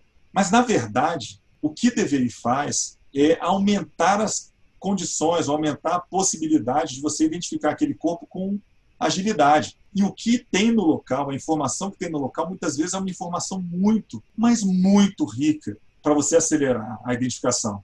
Às vezes a diferença é identificar em um minuto e você identificar em várias semanas. Por exemplo, se você pega e utiliza a informação que está no crachá, está no documento que está no bolso, um carro, a pessoa foi encontrada dentro do carro, no caso de Brumadinho, carros foram soterrados. Se você sabe aonde que a pessoa estava, qual era a placa daquele carro, você consegue ter um suposto para aquele, uma suposição de identidade para aquela pessoa. Você só vai conseguir isso se você tiver a abordagem do local, no local. Não é apenas orientar quem está fazendo o resgate, é fazer as vinculações necessárias para fins de identificação antes do corpo ter sido retirado. Uma das mudanças culturais que a gente trabalhou muito durante os grandes eventos, que foram muito importantes para a gente trazer uma, uma consciência maior em DVI, foi a gente falar para os bombeiros que não precisa ter pressa com o corpo. Você tem que ter pressa com quem está vivo. Você não precisa ter pressa com quem está morto. Se o corpo está ali, espera a perícia, deixa a perícia chegar, deixa eles, fazer as, eles fazerem as fotografias, deixem a perícia, deixa a perícia fazer as vinculações necessárias. Porque se você tira do local e leva para o ML, virou tudo uma coisa só. Eu vou dar um exemplo do caso, de um dos casos que eu participei, que foi o caso TAM 3054, o avião que caiu em Congonhas. Foi um desastre que a gente não chama de desastre fechado, apesar de ser um acidente aeronáutico, porque tinham pessoas que estavam fora do avião. Doze pessoas morreram fora do avião. Se você adota um procedimento de registro do local onde a pessoa foi encontrada, você consegue trabalhar de uma forma muito mais racional e muito mais produtiva com as suas possíveis identificações. Eram 199 pessoas, 12, 12 do lado de fora. Se você leva todo mundo para o ML, você pega essas 12 e essas 12 está colocando no meio dos passageiros. E era um avião que estava num outro estado, ele saiu do, Rio Grande do Sul. As informações não chegam rápido. As, infor as informações de impressão digital, a gente acha que estão disponíveis, estão mais ou menos. Não existe uma interligação entre os estados que você tem um fluxo de impressões digitais, ou o estado ele não consegue acessar a base de dados do outro. Tem estados que sequer base de dados tem, informatizado. Então, mesmo você tendo um evento fechado, demora para chegar a informação de identificação. No caso da, TAM, se você pega e separa quem estava no prédio, aquela informação é muito mais rápida, muito mais acessível. Você pode acessar o pessoal lá da, no caso foi um prédio da Tech Express, pega ah, os dados ali de identidade das pessoas e você, antes mesmo de começar a fazer o trabalho com, com um grupo maior, você já consegue identificar os 12. Então, a atividade do que é realizada no local, ela é fundamental, ela é determinante para que as coisas aconteçam de forma rápida. E uma curiosidade, às vezes, a informação que é extraída da fase 1, ela é importante, inclusive, para fazer busca. No caso de Brumadinho, ela foi muito importante para isso. A Polícia Federal junto da, do Instituto de Criminalística da Polícia Civil de Minas Gerais, estava responsável por fazer o georreferenciamento dos corpos, que era uma informação que não era registrada pelo IML. O que, que a gente fazia? A gente registrava onde cada corpo foi encontrado. Uma vez que o corpo era identificado, veja, se a gente tinha informação que aquele corpo estava, no, aquela pessoa estava viva no refeitório, e o refeitório tinha 150 pessoas, não sei quantas pessoas, a probabilidade de serem encontradas pessoas que estavam naquele lugar, naquela mesma localidade do que o corpo foi encontrado, era muito grande. Uma boa parte do, do, do caso de Brumadinho, a perícia da Polícia Federal e do, da, do IC, do Instituto de Criminalística de, da, da Polícia Civil de Minas Gerais, o nosso trabalho orientou em uma grande parte as buscas dos bombeiros. A gente falando, olha, provavelmente é aqui que você vai encontrar mais. Aqui não deve ter muita gente. Então, o trabalho de local ele é muito importante. Ele não pode ser é, dispensado. Não foi falado aqui, mas os desastres eles se classificam de diversas formas. Uma das formas é você classificar em função da população que está ali. Se é um desastre aberto ou um desastre fechado. Desastre aberto é aquele que você não tem uma lista confiável de pessoas e o desastre fechado é aquele que você tem uma lista confiável. Normalmente, assim, sinistros aeronáuticos são desastres fechados, porque você tem uma lista. Uma outra classificação é com relação à natureza. Se o desastre foi um desastre natural, ou se foi um desastre não natural. De quem é a culpa dos desastres?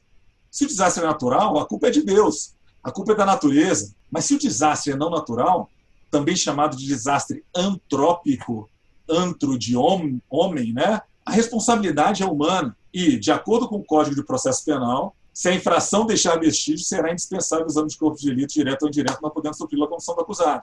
O que, que quer dizer?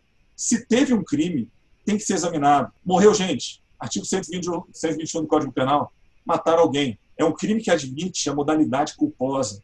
Se alguém morre e a morte não é natural, tem que ser apurado do ponto de vista criminal essa situação. E quem deve fazer essa abordagem é a perícia, a perícia oficial, os organismos de polícia técnica. Não é o IML apenas. O IML é uma parte da resposta. Então, nos eventos, existe a atividade do IML que é voltada para a identificação, mas tem uma atividade fundamental que acontece no local, que é a atividade de perícia criminal, para você entender quais foram as causas daquele evento, para atribuir responsabilidades penais, responsabilidades criminais. E esse trabalho da perícia criminal, ele vai também até o IML. Muitas vezes os corpos são os suportes dos vestígios que vão nos ajudar a entender quais foram as circunstâncias daquele crime. Por exemplo, uma das qualificantes do crime de homicídio é ter ocorrido por meio de asfixia. No caso de Brumadinho, teve ou não teve asfixia? O perito criminal deve falar? Sim, o perito criminal deve falar. Não é apenas o perito médico legista que vai falar. E os operadores do direito, por sua vez, especialmente o juiz, ele vai precisar desse tipo de informação para fazer a tipificação penal e para fazer a qualificação do tipo penal. Ah, então, a fase 1 ela é determinante. Ela passou a existir há pouco tempo. O próprio manual do Interpol ele não deixava tão claro isso a partir de 2004 e era uma época a partir de 2014 que era uma época que eu estava como chair do grupo como responsável como presidente do grupo foi quando a gente lançou o primeiro manual que definia essas fases e colocava de forma clara a fase 1 isso aí e qual que é o diferencial que você acha assim Palhares em ser dentista e especialista em odontologia legal para atuar na fase 1 de local num desastre em massa. Você acha que tem algum diferencial em você ser dentista e trabalhar nessa, nessa fase? A 1, professora Isabel, ela vai estar mais vinculada, vai estar mais associada a você amarrar os vestígios e a não perder vestígios. Esse, essa é a finalidade da fase 1. É você falar que uma bolsa estava encontrada próximo de tal corpo. É falar que uma perna ou um corpo fragmentado, aquelas partes estavam próximas entre si, para ajudar num, numa eventual identificação na, na, lá na frente, nas outras fases.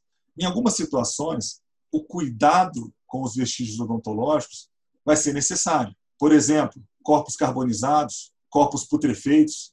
Corpo carbonizado ele pode ter ali os dentes em uma condição de muita fragilidade. Corpos putrefeitos, como quando perde ali o ligamento periodontal, os, corpos, os dentes começam a se destacar, né? eles caem. Se você não tiver o cuidado de, no momento do resgate, por exemplo, colocar um, alguma proteção na cabeça, um saco plástico na cabeça, quando chegar no ML não vai chegar o dente. Ou seja, o corpo ele não vai chegar do mesmo jeito. Ele vai sair do local de um jeito e vai chegar de outro jeito. Nesse sentido, é importante a gente ter pelo menos alguém com conhecimento de odontologia para orientar a respeito dos vestígios odontológicos. É importante ser especialista? Eu entendo que sim, é importante. Porque o especialista em odontologia legal, ele já é treinado para pensar nesse tipo de coisa. Um dentista, por melhor que ele seja, clínico, de qualquer especialidade diversa da odontologia legal, ele não vai ter as percepções necessárias para fazer, para ter o discernimento ali para orientar os outros.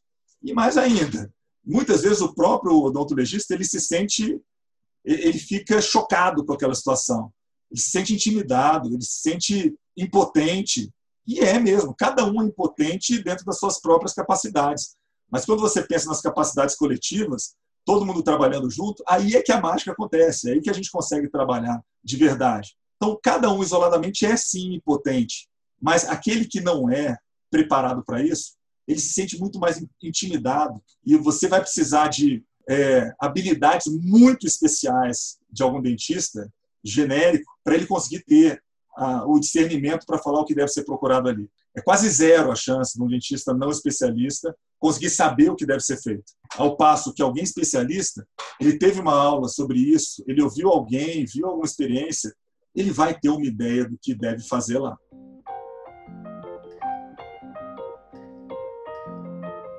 Na semana passada, nós colocamos no Instagram algumas caixinhas pedindo para o pessoal mandar perguntas, dúvidas e o que quisessem saber sobre DVI. E uma das perguntas que a gente teve foi: qual caso mais te marcou em DVI, Palhares? A resposta vai parecer aquelas respostas que os músicos dão, né? Quando perguntam qual a música que você mais gosta, e ele vai falar: é igual você perguntar qual que é o filho que eu mais gosto. É, é difícil responder qual foi o caso que mais marcou, todos os casos marcaram quando a gente, especialmente, tem contato com os familiares, a gente que é o núcleo principal, né, vai ser objeto de um outro podcast. Mas quando a gente conversa com os familiares, a gente consegue ter a real dimensão do que é um desastre. Aquilo ali é o pior momento da vida daquela pessoa. A pessoa tem ali 60 anos, mas perdeu os filhos, perdeu assim o que era mais precioso para ele. Aquele é dos 60 anos o pior momento daquela pessoa. Sempre que eu tenho contato com os familiares, por mais que a gente tenta não se envolver com as histórias, a gente tenta se distanciar, ter a distância técnica, a gente acaba muitas vezes se colocando ali na posição deles. É, eu participei de vários casos. Um dos casos que eu fiquei mais marcado foi o caso da Malaysian Airlines, que o avião caiu na Ucrânia e ele foi abatido por um míssil. Morreram 298 pessoas, várias crianças. E naquela época me marcou o seguinte: o, um, um colega meu, né, um amigo meu que é holandês, que foi o que coordenou, chamado Ari, ele foi questionado pela imprensa sobre o que, que aquilo representava para ele. E aí ele falou: Eu posso te dizer uma coisa. Dezenas de crianças morreram e eu tenho netos. Eu sou avô. O primeiro caso que eu participei depois de ter filho foi o caso de Brumadinho. Na época, eu ouvi o Ari falando isso e aquilo me marcou, tanto que eu estou falando aqui agora, né? Ele tem uma, ele, eu imaginei que ele tinha uma dimensão daquele desastre muito mais nítida, muito mais profundidade. E quem não tem filho, eu sempre ouvia falar que não consegue imaginar o que é ter filho não consegue imaginar o amor que você tem por, por aquela criatura, de você dar sua vida, né? Você quer tudo de melhor para aquela pessoa. É quem você mais ama. No caso de, de da, da Malaysian Airlines, eu voltei para o Brasil no sábado e meu filho nasceu na segunda-feira. No caso, diferente da mãe, né? A mãe ela carrega o filho por nove meses e ela desenvolve o amor durante toda a gestação. É um vínculo literalmente físico. O pai não. O pai, durante a gestação, ele acompanha, ele tem, assim, ele nutre o amor por alguém ali, mas ele não sabe quem é, ele vai conhecer depois que nasceu. E só depois que nasce que aquele amor vai crescendo cada vez mais. O caso de Brumadinho foi o primeiro caso para valer assim que eu tinha um amor de pai. O caso do Eduardo Campos aconteceu uma semana depois do meu filho ter nascido, mas o caso de Brumadinho ele foi muito marcante. E eu lembro claramente que um dia eu voltei para Brasília, a Bel deve lembrar disso, o meu filho ele ia começar na escola no dia, na segunda-feira. E eu falei, gente, eu preciso voltar para Brasília porque eu preciso acompanhar meu filho no primeiro dia da escola. Ele está mudando de escola e é muito importante para mim. E eu queria chegar antes no aeroporto para pegar o avião. Mas acabou que teve um problema lá na mina Córrego do Feijão, na base, onde estava acontecendo a fase 1, que eu tive que ir para lá. A minha base era no ML e eu tive que ir para para onde aconteceu o evento, né? Lá em Brumadinho, que na verdade era Brumadinho, o nome se chama Córrego do Feijão. E eu saí de lá na maior correria para pegar o voo, quase perdi o voo. E eu fui com a roupa que eu estava na no campo. Eu estava armado, fui todo de preto, que era como normalmente a gente andava, só tirei meu colete.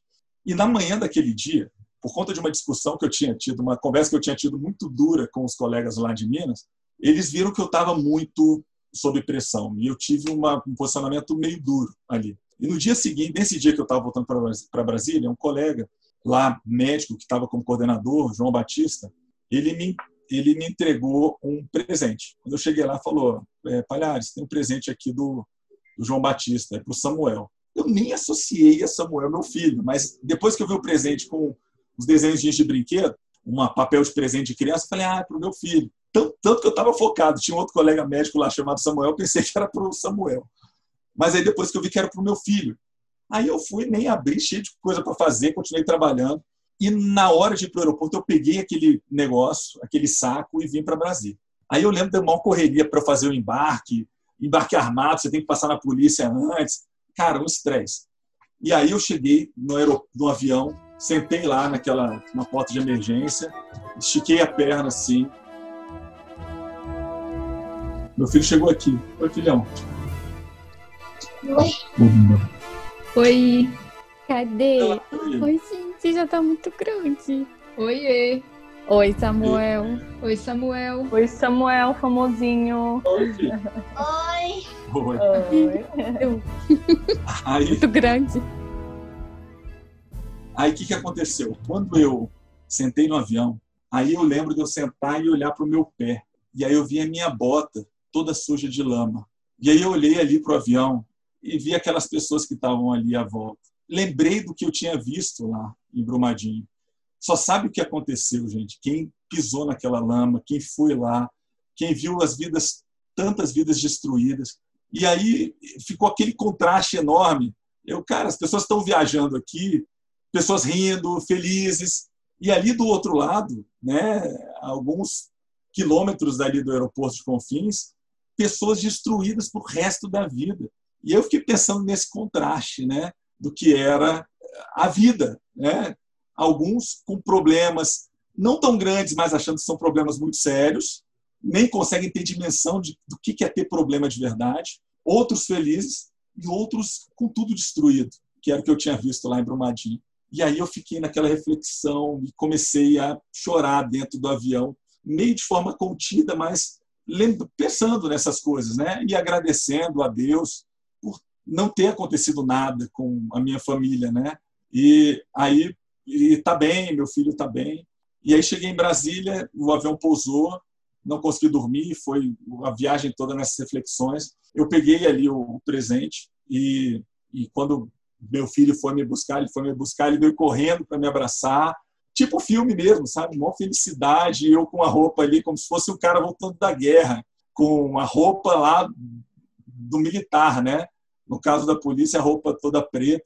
E aí eu entreguei para ele o presente. E quando eu entreguei, ele abriu rapidamente e aí caiu no chão um papel. Quando eu olhei o papel, eu vi que era uma fotografia e olhando a fotografia, era uma foto minha com o Dr. João Batista, ele tinha me mandado, e era uma foto com uma mensagem para o Samuel. Falava, querido Samuel, pedimos desculpas por ter roubado seu papai por alguns dias, mas quando você ficar grande, você vai entender o quanto que o seu papai ajudou o pessoal de Minas Gerais. Foi em algum, foi mais ou menos isso.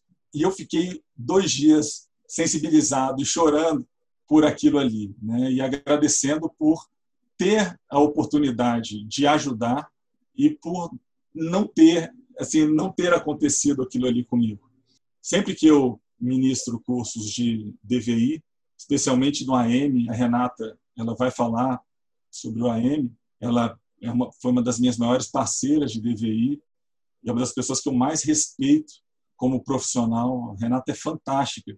A gente fez um curso no Rio de Janeiro e eu fiz a mesma coisa que eu tinha feito em outros cursos no Brasil, mas que eu tinha visto num curso lá do, da Inglaterra que eu fiz, que era um curso sobre familiares.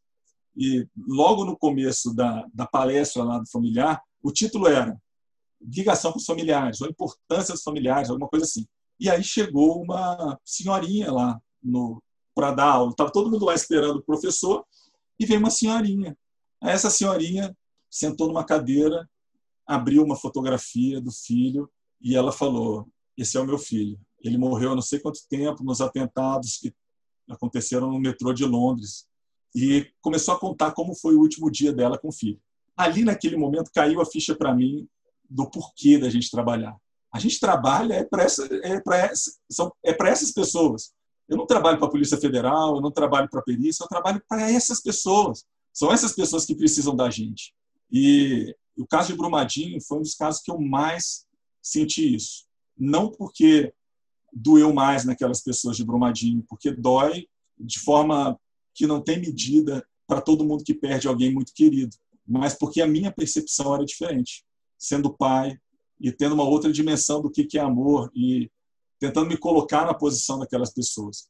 Eu fiz o que o perito normalmente não deve fazer, viu? O perito ele não deve se imaginar naquela posição, porque senão ele não faz o seu trabalho mas como foi no meio da missão, eu peguei o avião, foi meio que uma quebra da, da, de tudo que estava acontecendo. Mas é isso, o caso que mais me marcou, do ponto de vista pessoal, foi o caso de Brumadinho, por causa do meu filho. No último slide do, da defesa do meu mestrado, eu coloquei, foi minha oportunidade de mostrar para minha família, né, alguma coisa sobre o meu trabalho, sobre o que eu estudo e porque eu gosto tanto disso. E eu coloquei foi tinha acabado de acontecer o caso de Brumadinho, eu estava muito envolvida, né, com as pessoas que estavam lá e estava sempre em contato, sempre me interesso bastante, né? E eu coloquei a foto de Brumadinho e coloquei em cima a pergunta que todo mundo me faz, né, quando me vê, assim, ah, você não tem cara de quem gosta de morto, não sei o quê, não sei o quê, essas coisas. É, por que, que você trabalha com isso? Eu respondi exatamente isso, porque a gente não trabalha, não é porque eu gosto de morto, é porque eu quero que aquela família, que aquelas famílias tenham uma resposta, elas possam encerrar, elas não fiquem com aquela esperança eterna de que aquela pessoa pode aparecer a qualquer momento. Isso é muito cruel viver com isso. Então, a questão humanitária é você devolver aquela, aquele ente querido para a família para que ele possa encerrar o luto e realmente dar sequência na vida. Então, agora você falou isso e eu sempre falo dos meus alunos e sempre falei e falei no meu mestrado, então foi bem pertinente. Muito obrigada por dividir essa, essa parte com a gente.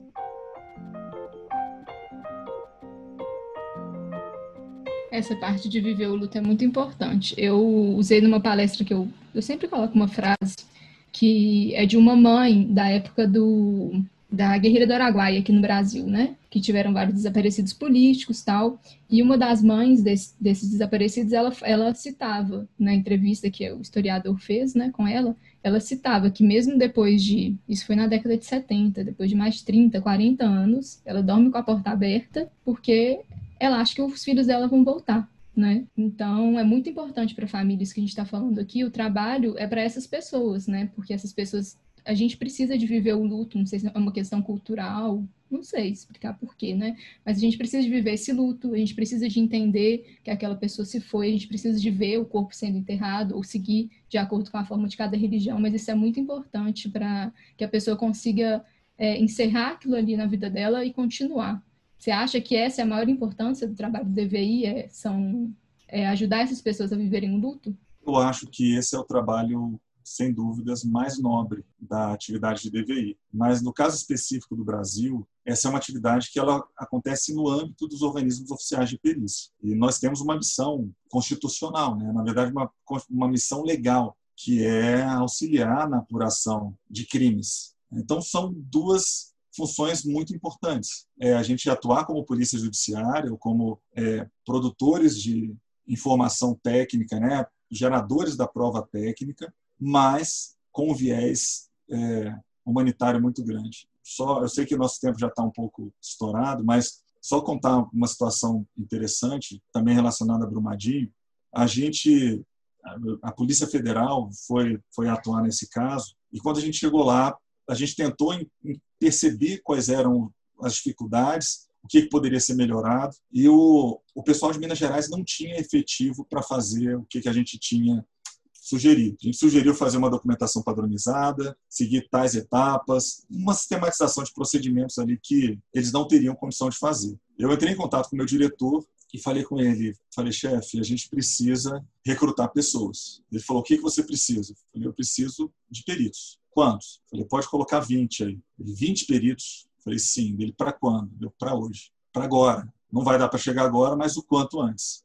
E aí, os meus diretores, vou falar o nome, Fábio Augusto Salvador, que era o diretor técnico científico, Luiz Esprícigo, que era o diretor do Instituto Nacional de Criminalística, com a equipe da Polícia Federal, eles fizeram um trabalho fantástico, inacreditável, de fornecer os recursos humanos. Na Polícia Federal, a gente tem poucos dentistas e poucos médicos. E no tempo que eu trabalhei nos grandes eventos, eu capacitei, eu com o grupo né, de dever da Polícia Federal, a gente capacitou muitas pessoas que não eram da área de odonto, nem na área de medicina, nem de papiloscopia. Era um contador que aprendeu o básico de DVI, era um engenheiro mecânico, são os peritos da Polícia Federal. E a gente fez um recrutamento nacional para atuar no caso de Brumadinho. A gente falou, olha, estamos recrutando peritos para trabalhar em tal tal atividade do caso de Brumadinho. Minha surpresa foi que a gente teve muitas ofertas. E aí eu selecionei algumas pessoas. Né? Eu estava como coordenador, eu pude escolher ali quem que eu queria. E eu coloquei algumas pessoas que, no caso dos grandes eventos, tinham trabalhado, mas tinham oferecido algumas resistências. Né? Receberam treinamento, mas não tinham entendido muito bem o que era a atividade de DVI. Só como a pessoa tinha o treinamento, eu chamei. Essas pessoas foram e tiveram um desempenho maravilhoso. E quando terminou, Teve mais de uma pessoa que falou: Palhares, eu tenho 20 anos de Polícia Federal, eu tenho 20 anos de perícia, mas pela primeira vez eu me senti uma pessoa muito útil, fazendo de fato a diferença. O perito ele tem uma função muito importante, mas normalmente ele não vê o resultado do trabalho dele. Ele faz o laudo e não sabe o que vai acontecer lá na frente. Já nesse caso, eles estavam ali numa causa humanitária e viam o familiar recebendo o corpo, né? E vivendo aquele momento que é um momento duro, mas que vira a página, né? Então, cara, foi assim, trabalhar com DVI é uma é, é uma atividade que é muito nobre, porque ela é mais do que você ser perito. É você mostrar que a perícia tem esse lado humano e um lado que pode ajudar muito as pessoas que não têm mais a quem recorrer.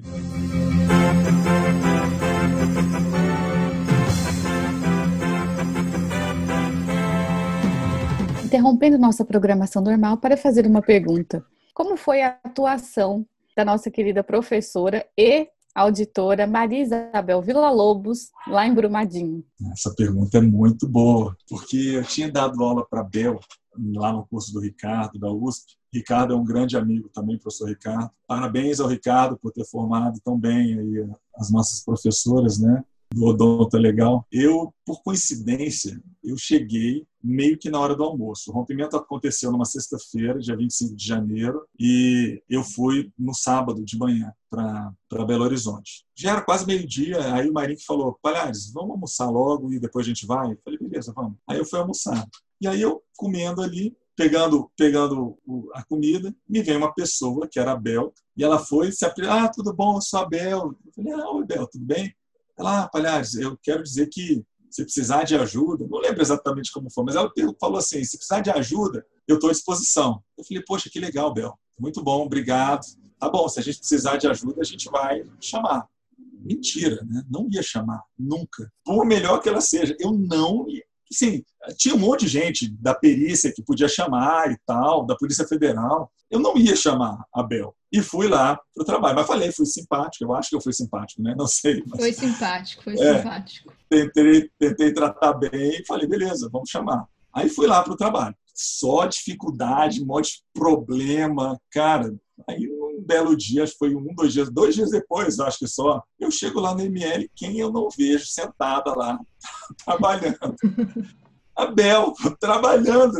Aí eu fui, cumprimentei, mas aí chamei colega lá da, de Minas Gerais e falei, o que, que a Bel está fazendo aqui? Ah, não, a gente chamou e tal. Daí eu, ah, tá bom. Como eu não era chefe ali do ML, fiquei na minha, né? Mas ela estava trabalhando dentro da sala onde a gente estava é, fazendo as atividades. Aí eu vendo que a Bel, cara, a Bel, é, cara, ela é demais. Mas ali ela já estava coordenando o trabalho da galera. Ela chegou e eu acho que ela propôs um negócio, uma planilha Bel, né? Bel Data, que é tipo Plasdata, só que da Bel. Reinventando Plasdata. Ela, né? ela começou a fazer no Excel o negócio, né? Só que ela não sabia que, em nível de coordenação, a gente já estava discutindo outras outros tipos de apoio, outras entradas. E uma das coisas que a Polícia Federal tem é, assim, a gente tem tudo pronto, praticamente pronto para quando acontece um desastre a gente levar. E entre as coisas que a gente tem, a gente tem um monte de computador. E naquela época a gente tinha pelo menos uns 20 computadores prontos, com Plasdata instalado, que é o software de identificação odontológica, prontos só para a gente pegar e levar. E aí tinha uma pilha de exames é, odontológicos para serem incluídos ali no, no AM, e a Bel estava, de forma muito voluntariosa, dando uma solução para aquilo ali. Só que ela estava criando um novo sistema. Na minha visão, estava sendo reinventada a roda ali de uma forma desnecessária. Genial a proposta dela. Depois eu vi, ia funcionar, ia, é genial, cara, a Bel é genial. Mas na posição que eu estava ali, a gente tinha que tomar decisões e eu falei, não vai fazer isso. Não, mas sei o que lá, eu falei, não vai, parou. Né? Não sei, foi até meio ríspido, né? E aí eu vi que a Bel ela ficou muito chateada. Não, cara, depois de um dia inteiro de trabalho, incluindo tudo naquela planilha, e, e todo mundo vendo o que a gente estava fazendo, chega o Palhares. Vem o bam, bam, bam da Polícia Federal. Aí. A gente não vai usar isso aí.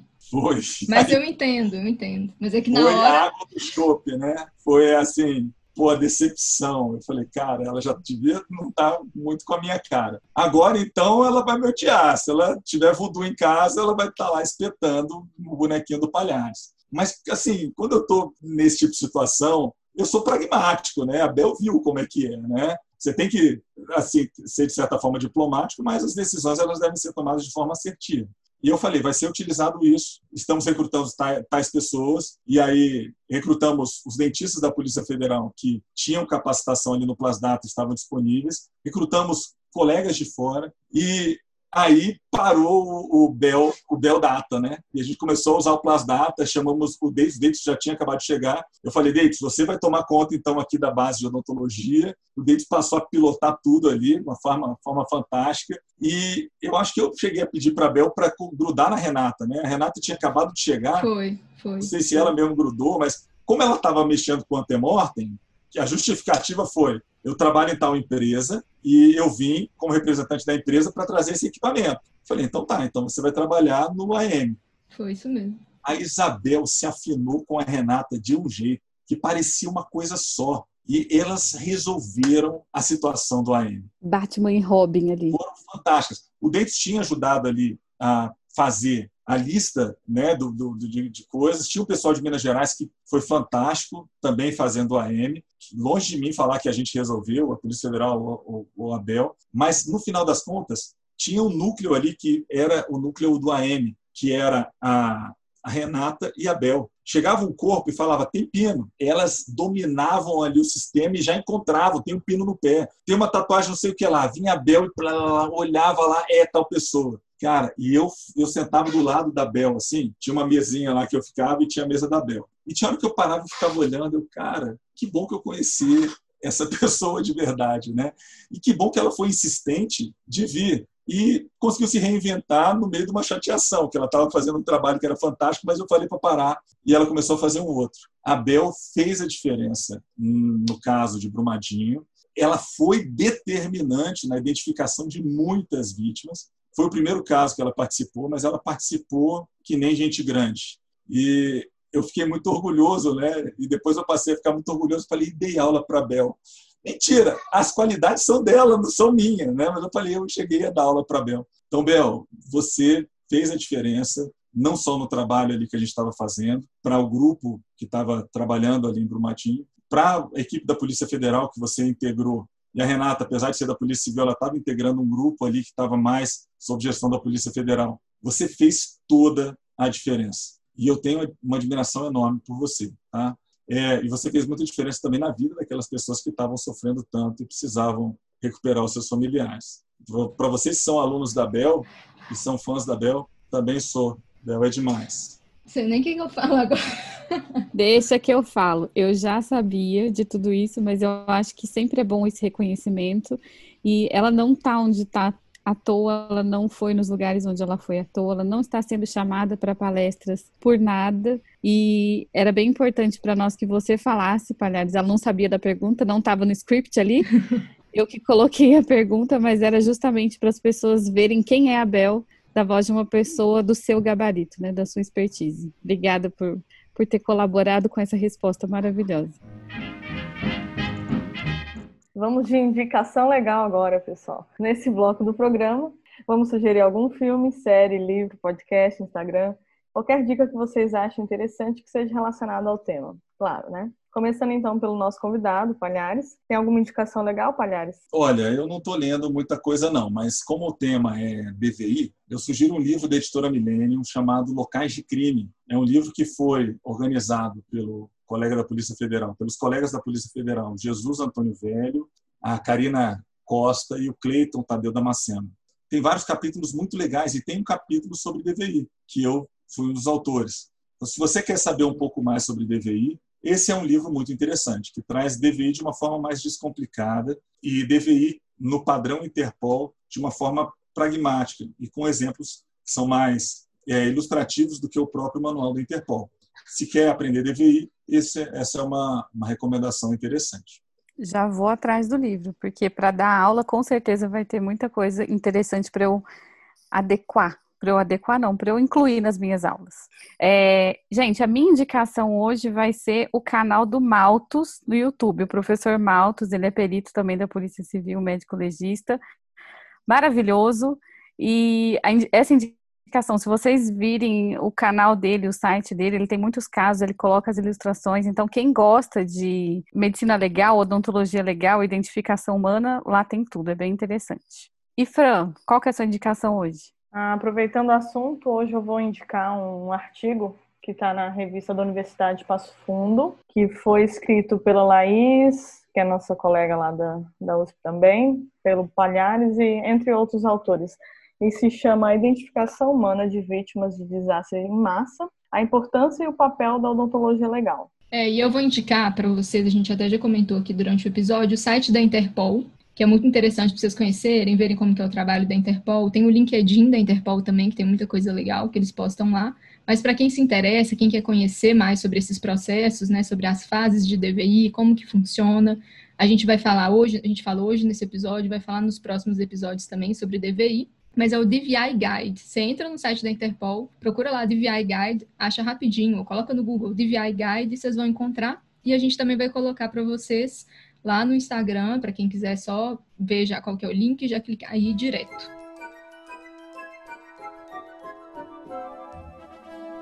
Esse tema é sensacional e é super extenso, e por isso a gente resolveu dividir ele em vários episódios, e cada um deles com um especialista diferente, tá? Pares, eu gostaria de te agradecer imensamente por ter aceitado o nosso convite, né? É, com certeza você contribuiu bastante, esse episódio ficou incrível. É, obrigada pela essa aula com tanta informação esclarecedora para gente e para todos os ouvintes. Obrigado por compartilhar um pouquinho da sua história, um pouquinho da sua vida. E obrigado por ser esse cara tão humilde, gente boa, extraordinário. E obrigada também pelo bem que você faz para todas as pessoas e essas famílias que estão envolvidas aí nos, nos seus casos, viu? Foi um enorme prazer estar aqui com você hoje. Bom, eu sou mega suspeita nesse assunto, é um assunto que eu mais estudo, foi o tema do meu mestrado. que eu gosto de falar. Eu estava muito ansiosa para chegar a essa data. Palhares, eu sei que você estava chateado, porque a gente demorou para te chamar, mas a gente queria encerrar o ano com essa, com essa trilogia né, de assunto, que acho que encerra com chave de ouro 2020, que está sendo um ano de desastre, né? Mas em outros sentidos, infelizmente, mas que se Deus quiser vai melhorar. Uh, sou extremamente sua fã e admiradora, você sabe disso, já falamos várias vezes, já tive várias oportunidades para te falar o quanto eu te admiro profissionalmente e como pessoa também. Então, muito obrigada por ter estado aqui hoje com a gente, foi um imenso prazer de coração. E pessoal, não se esqueçam então de continuar mandando sugestões pelo nosso e-mail lá, odontoelegal@gmail.com e pelo Instagram odontoelegal, sem esquecer que é EH legal que vocês mandam, nós recebemos com o maior carinho, anotamos, discutimos e vamos criando ideias para continuar esse projeto. Isso aí, gente. Continua mandando para a gente as sugestões, o que, vocês estão achando, o que, vocês não acham legal, o que, vocês acham interessante da gente falar aqui. E eu também sou suspeita a falar do Palhares, porque já era uma pessoa que eu admirava muito. Já tinha, assim, como a pessoa do DVI para mim. E quando eu tive a oportunidade de trabalhar com ele ali, né, no DVI de Brumadinho, no começo ali, teve esses problemas, mas que fazem parte mesmo, para a gente eu conseguir conhecer mesmo o Palhares e ver, entender por que, que ele é a pessoa do DVI e, e admirar ele mais ainda. Tive a oportunidade de agora, né, depois dessa experiência, poder chamar ele. Ele é um grande amigo meu, eu sei que é uma pessoa que eu posso contar, ele pode contar comigo, a gente sempre conversa. E muito obrigada mesmo, Palhares. A gente demorou para te chamar, mas é porque a gente queria fechar o ano com chave de ouro, não poderia ser outra pessoa, outras pessoas, nem outro tema para fechar esse ano. E é isso, tipo, muito obrigada. E eu sou completamente sua fã e conta comigo porque você precisar. E é o primeiro de muitos episódios que a gente vai te chamar. Obrigadão de coração. Meninas, que experiência legal estar com vocês. Vocês são fantásticas, são divertidas. E eu sempre admirei todas vocês, mas é, vocês conseguem sempre ganhar ainda mais a minha admiração. É, não tenho muito o, o, que falar, né? acho que eu já falei até demais, mas eu desejo vida longa ao podcast de vocês. É uma iniciativa que a Odontologia Legal precisava e a Odontologia Legal precisa de pessoas como vocês. Vocês são as professoras que eu gostaria de ter na época que, que eu fiz a minha faculdade e não tive odontologia legal. A única disciplina que tinha era a disciplina de bio, era tinha bioética, mas era dentro de ergonomia, que se falava um pouquinho de odontologia legal na Universidade de Brasília. E eu vejo hoje pessoas com tanto conhecimento quanto vocês. A odontologia legal está, de fato, muito melhor. Obrigado pelas palavras, professora Fran, professora Adriele, professora Isabel. Vocês me emocionaram aqui, cada uma falando. Eu estava mesmo meio chateado porque eu não tinha sido chamado, mas foi muito legal participar. Vou continuar assistindo todos os, os episódios de vocês. Viu? O Odonto é legal e com vocês fica mais legal ainda. Fantásticos. Obrigado. Querido. Obrigada, pessoal. Continue nos ajudando a mostrar para vocês por que o odonto é legal e é mais legal agora, como disse Palhares. E fiquem ligados, gente, nos próximos episódios sobre DVI. Obrigada, gente. Até o próximo. Beijão. Beijão. Até o próximo. Valeu. Tchau. Esse foi o Odonto é Legal, apresentado por Isabel Villa-Lobos, Adriele Ortiz e Fran Fraporte. Vem descobrir com a gente porque odonto é legal.